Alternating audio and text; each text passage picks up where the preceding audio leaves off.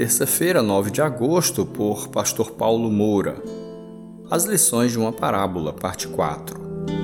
A seguir levantou-se e foi para o seu pai. Estando ainda longe, seu pai o viu, cheio de compaixão, correu para seu filho e o abraçou e beijou. Lucas 15, verso 20. Ao ouvirem a parábola, os escribas e fariseus esperavam que o pai castigasse o filho rebelde. Mas não foi isso que aconteceu. Jesus deixou bem claro que o pai foi ao encontro do filho antes que ele chegasse ao vilarejo, talvez para preservar a integridade física e emocional do menino.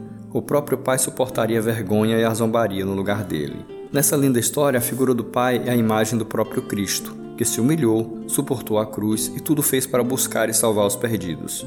O pai também representa nos dias de hoje aqueles que traduzem o amor com beijos e abraços, que perdoam sem impor condições, os justos e misericordiosos, os pacificadores, a voz da razão e do equilíbrio, aqueles que promovem as celebrações e que se transformam na própria materialização da fé e da devoção. As atitudes do Pai podem e devem ser imitadas e mantidas. A nossa sociedade precisa de pessoas assim, que demonstrem esse mesmo tipo de comportamento. Estamos vivendo dias desprovidos de amor e compaixão. Parece que o ódio e a intolerância vêm dominando as relações interpessoais. Que tal você ser mais solícito e agradável? Que tal perdoar quem o feriu? Que tal promover uma festa em família? Façam todo o possível para viver em paz com todos. Romanos 12, 18.